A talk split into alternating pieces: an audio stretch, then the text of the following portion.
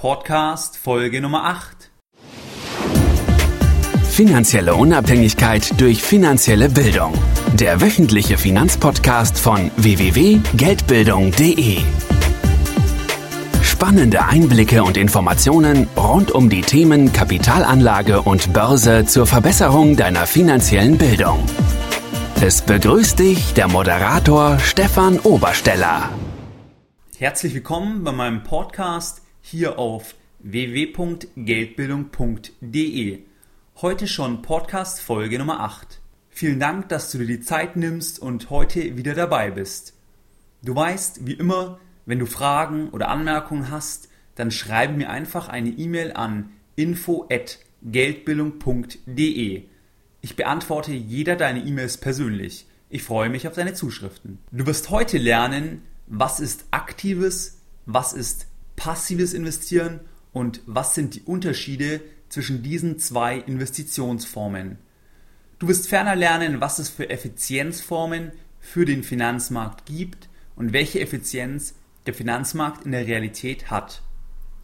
Dann wirst du lernen, was diese Effizienzform für deine Anlagestrategie bedeutet und was Warren Buffett für eine gute Anlagestrategie hält. Lass uns direkt einsteigen in den ersten Punkt, aktives versus passives Investieren.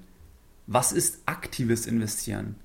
Beim aktiven Investieren versucht der Fondsmanager auf Basis aller Informationen die ihm zur Verfügung stehen, zu entscheiden, welche Aktie er kauft. Das heißt, er trifft eine sogenannte Einzelauswahlentscheidung. Er macht sogenanntes Stockpicking. Das heißt, er entscheidet und sagt, Aktie A hält er für deutlich interessanter wie Aktie B oder C. Deswegen kauft er Aktie A. Er versucht ferner einen günstigen Zeitpunkt zu erwischen, das heißt, das sogenannte Market Timing spielt eine wichtige Rolle. Er versucht also im Idealfall zu einem niedrigen Kurs, zu einem günstigen Kurs zu kaufen. Neben dem Stockpicking, also der sogenannten Einzelauswahl von Aktien, dem Market Timing, spielt als dritter Punkt beim aktiven Investieren die sogenannte Überrendite eine zentrale Rolle. Ziel des Fondsmanagers oder des Anlegers ist es beim aktiven Investieren ein Alpha bzw. eine Überrendite gegenüber einem Vergleichsindex, gegenüber einem sogenannten Benchmark zu erzielen. Das heißt, man will besser sein als ein gewählter Index.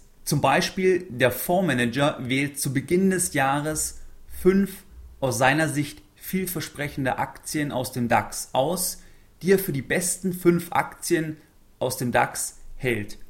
Am Ende des Jahres vergleicht man dann die Entwicklung der fünf Aktien mit der Entwicklung des DAXes. Insgesamt sollte es dann so sein, dass der Fondsmanager hier eine Überrendite erzielt hat. Das heißt, dass sich die fünf Aktien deutlich besser entwickelt haben als der Vergleichsindex.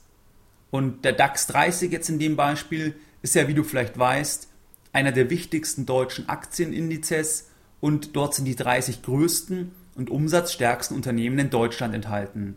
Jetzt hast du gehört, was aktives Investieren ist. Was ist dann passives Investieren? Wie der Name schon sagt, ist es dort deutlich passiver. Das heißt, der Fondsmanager macht deutlich weniger. Er spiegelt quasi nur den gesamten Markt, den gesamten Benchmark und verzichtet auf die Auswahl einzelner Aktien. Das heißt, in unserem Beispiel macht sich der Fondsmanager nicht die Mühe, die aus seiner Sicht fünf besten Aktien zu identifizieren, sondern er bildet einfach den gesamten Index, den gesamten DAX ab. Und dies geht zum Beispiel über sogenannte ETFs, Exchange Traded Funds. Du siehst also, beim passiven Investieren hat der Fondsmanager wesentlich weniger Aufwand wie beim aktiven Investieren Daher ist diese Anlageform natürlich deutlich günstiger in Bezug auf die Kosten, da man ja eben kein Stockpicking bezahlen muss, da man keine Umschichtungen bezahlen muss und da auch das Market Timing keine so wichtige Rolle spielt. Jetzt ist die Frage, ist jetzt das aktive oder das passive Investieren besser? Das kommt sehr, sehr stark darauf an. Das heißt, es hängt wesentlich von der Effizienzform der Finanzmärkte ab, die du unterstellst. Was bedeutet jetzt Effizienz in Bezug auf Aktien und Finanzmärkte? Der Finanzmarkt ist immer dann Effizienz, wenn die Preise der Aktie oder des Wertpapiers alle verfügbaren, preisrelevanten Informationen reflektiert. Das heißt, dass zum Beispiel der Preis einer BMW-Aktie heute alle Informationen, die die BMW-Aktiengesellschaft betreffen, reflektiert. Und man unterscheidet hier drei große Formen der Markteffizienz. Man unterscheidet die schwache Form der Markteffizienz, die mittlere Form der Markteffizienz und die starke Form der Markteffizienz. Bei der schwachen Form der Markteffizienz ist es so, dass alle vergangenen Informationen in den Preisen reflektiert sind. Das heißt, eine Analyse der vergangenen Wertentwicklung, um auf die zukünftige Wertentwicklung zu schließen, würde keinen Sinn machen, weil quasi die ganze Vergangenheit ist im heutigen Preis bereits reflektiert. Bei der mittleren Form der Markteffizienz ist es so, dass alle öffentlichen Informationen werden in den Preisen reflektiert.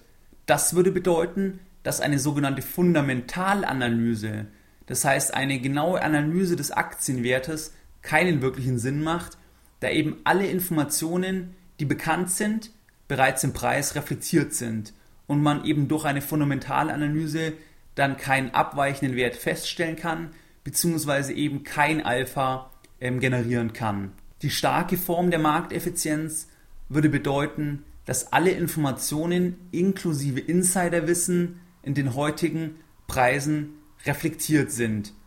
Das würde bedeuten, dass du nie besser sein kannst als der Markt, selbst wenn du eben Informationen haben würdest, die noch nicht öffentlich bekannt sind. Abgesehen davon, dass man eben Insider-Informationen sowieso nicht verwenden darf. Was für ein Typ ist jetzt der Finanzmarkt? Ist, ist es eine schwache Form, eine mittlere Form oder eine starke Form? Was sagen denn Studien hierzu? Die meisten Studien deuten darauf hin, dass der Finanzmarkt mindestens in der schwachen Form effizient ist. Das bedeutet, dass zum Beispiel in jedem Fall mal man aus der Vergangenheit jetzt nicht auf die Zukunft schließen kann, dass beispielsweise die technische Analyse reine Kaffeesatzleserei ist. Weil mit der technischen Analyse wird ja genau versucht, die Analyse des Chartes der Vergangenheit auf die Zukunft des Chartes, auf die Zukunft der Preisentwicklung zu schließen. Und das würde eben, wenn die schwache Form gilt, in keinem Fall funktionieren. Die mittelstarke Markteffizienz, die kann nur teilweise in Studien bestätigt werden und wenn sie ganz bestätigt werden würde, würde quasi bestätigt werden, dass eben die fundamentale Analyse überhaupt keinen Sinn macht, vollständig obsolet wäre. Die starke Markteffizienzform, die wird in den meisten Studien widerlegt. Das heißt, der Finanzmarkt ist nicht in der starken Form effizient. Das bedeutet, wenn du Informationen, wenn du Insider-Informationen hättest, dann könntest du den Markt schlagen, aber es ist ja rechtlich sowieso nicht zulässig, Insider-Informationen zu verwenden. Und Insider-Informationen sind eben preisrelevante Informationen, die noch nicht der Öffentlichkeit bekannt sind. Das wäre zum Beispiel, wenn du eben wissen würdest, dass ein Aktienrückkauf geplant ist oder wenn du wissen würdest, dass eine Gewinnwarnung publiziert wird. Was bedeutet es jetzt für dich, dass die schwache Form auf jeden Fall gegeben ist, dass die mittlere Form teilweise gegeben ist und dass die starke Form nicht gegeben ist? Dass die starke Form nicht gegeben ist, spielt für dich keine Rolle, weil eben Insider-Informationen sowieso nicht verwendet werden dürfen.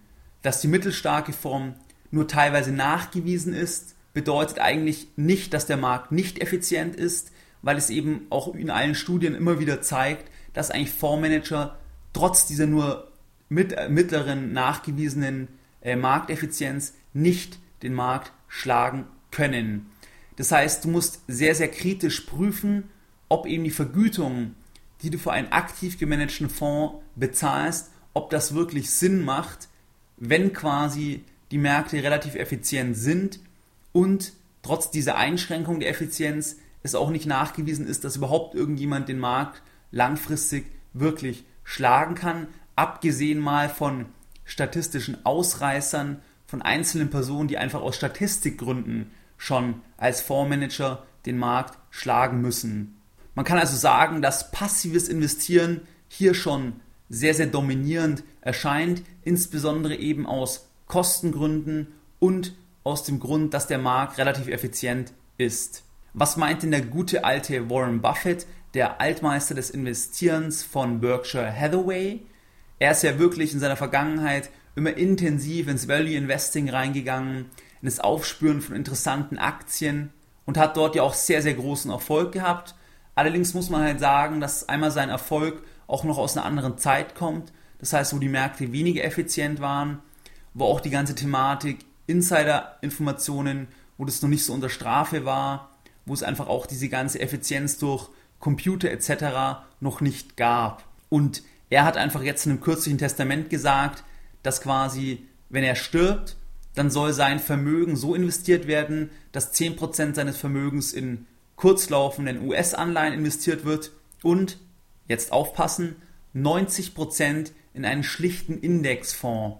Eben auch aus den Gründen, die wir jetzt festgestellt haben, dass passives Investieren schon irgendwo dominierend erscheint, weil eben die Kosten, die beim aktiven Investieren anfallen, scheinbar nicht gerechtfertigt sind und es vor allem einfach auch nur schwer möglich ist, wirklich sogenannte Superaktien zu identifizieren, die eben signifikantes Alpha liefern würden. So, was sind deine persönlichen Lessons learned, die du heute bei der Podcast Folge Nummer 8 hier bei geldbildung.de gelernt hast?